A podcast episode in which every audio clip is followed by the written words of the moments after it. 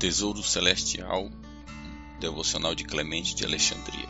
Por isso não desanimamos, pelo contrário, mesmo que o nosso homem exterior se corrompa, contudo o nosso homem interior se renova de dia e dia. 2 Coríntios capítulo 4, verso 16. Há pessoas que, tal qual vermes, chafurdando em pântanos e lama, alimentam-se de prazeres tolos e inúteis. As pessoas são como porcos, porque, como se diz, estes preferem a lama à água pura. Não sejamos então escravizados ou nos tornemos semelhantes a porcos. Em vez disso, como filhos da luz. Levantemos os olhos e olhemos para a luz, para que o Senhor não descubra que somos superficiais.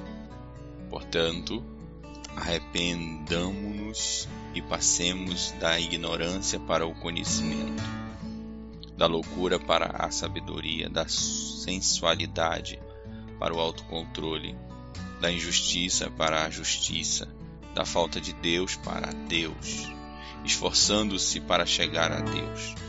A pessoa demonstra uma nobre audácia. O gozo de muitas coisas boas está ao alcance de quem ama a justiça e busca a vida eterna, especialmente aquelas coisas a que Deus faz alusão em Isaías. Ele diz: Recebereis do Senhor a recompensa da herança.